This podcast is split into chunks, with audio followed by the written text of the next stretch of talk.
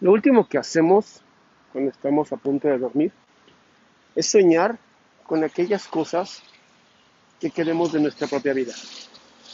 Y llega qué interesante.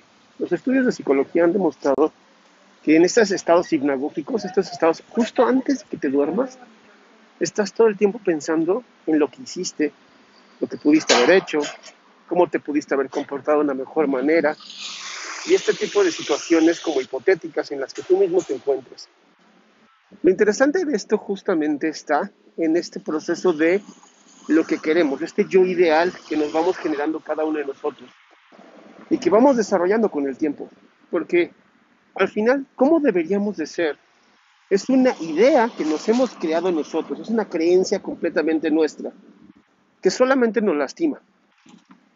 Y la razón por la que nos lastimamos con este ideal del yo es porque no aceptamos quiénes somos nosotros. ¿no? En el momento que tú aceptas quién eres, en el momento que tú aceptas tu desarrollo, tu forma de vivirte, tu forma de ser, que aprendes, es que no eres perfecto o perfecta.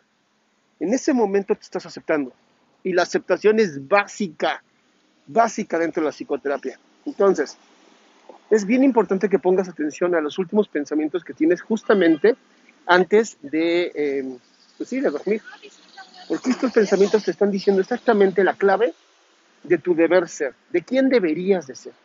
Si tú haces caso a estos últimos pensamientos y logras romper, así literal, romper ese sueño, ponerte a escribir, es mucho más fácil que logres una mejor personalidad, que logres la felicidad que tanto estás buscando a través de eliminar ese deber ser, diciendo ya, esto no me conviene, y empezar a vivir tu propio ser que eso es donde realmente está la magia de los seres humanos, en la aceptación de quienes somos, de cómo nos vivimos, de todo este proceso que tenemos de vida.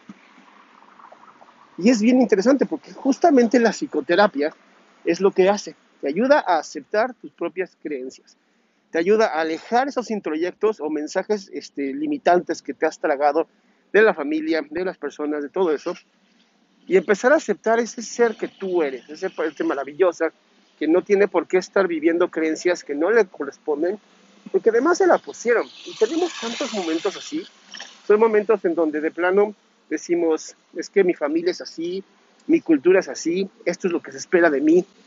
Y al final, si estás viviendo de esta manera, no estás viviendo. Si simplemente todo el tiempo estás pensando lo que se espera de ti, entonces ¿cuándo vas a empezar a vivir lo que tú deseas? Espero que te guste esto, espero que lo puedas compartir con más personas, porque eso ayuda a muchísimas personas o mucha gente a tener información de salud mental, de salud emocional, que es tan importante en estos momentos de pandemia. Mi nombre es Adrián Salama y mi página es adriansalama.com, donde tengo un montón de información gratuita y los horarios de mis lives.